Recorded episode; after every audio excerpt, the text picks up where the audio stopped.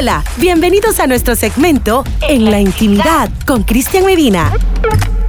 Hola, ¿qué tal? ¿Cómo están? Hola, hola, ¿cómo me les va? ¿Cómo están? Espero que muy bien y como siempre reproduciendo nuestro contenido a través de nuestra cuenta Spotify, la nueva radio ya.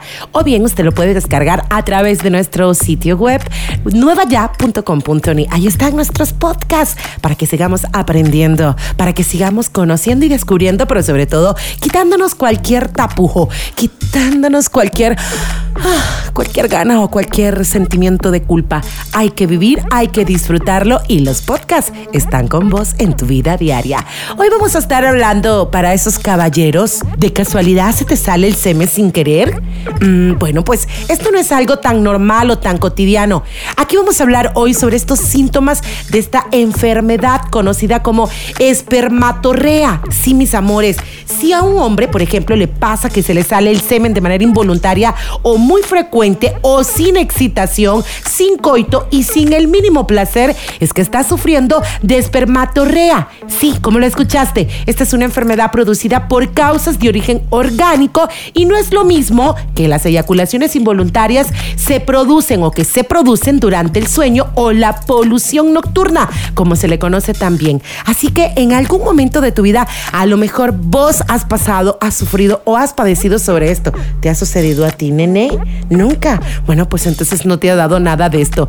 Pese a lo mucho que piensan, tampoco se trata de una forma que tiene el cuerpo para limpiarse, porque hay quienes piensan que si se sale de manera involuntaria es porque el cuerpo está expulsándolo o es porque simple y sencillamente está rechazando su mismo semen y el cuerpo lo está como vomitando. Hay quienes han pensado en esta posibilidad, pero más allá de eso, la espermatorrea se deriva de infecciones o inflamaciones y por eso es necesario encontrar el origen de la infección para realizar el debido tratamiento. Por lo general es con antibióticos o antiinflamatorios. Así que mis amores, si usted ha pasado, a veces nos da muchísimo temor o muchísima pena platicar nuestras afectaciones sexuales en nuestra intimidad con nuestra pareja. Pero mientras más lo hablamos y más vamos escuchando a ese hombre o a esa mujer, podemos llegar a la negociación y la negociación se llega conociendo nuestro cuerpo, conociendo de todos estos temas que muchas veces afectan nuestra vida íntima, nuestra vida sexual,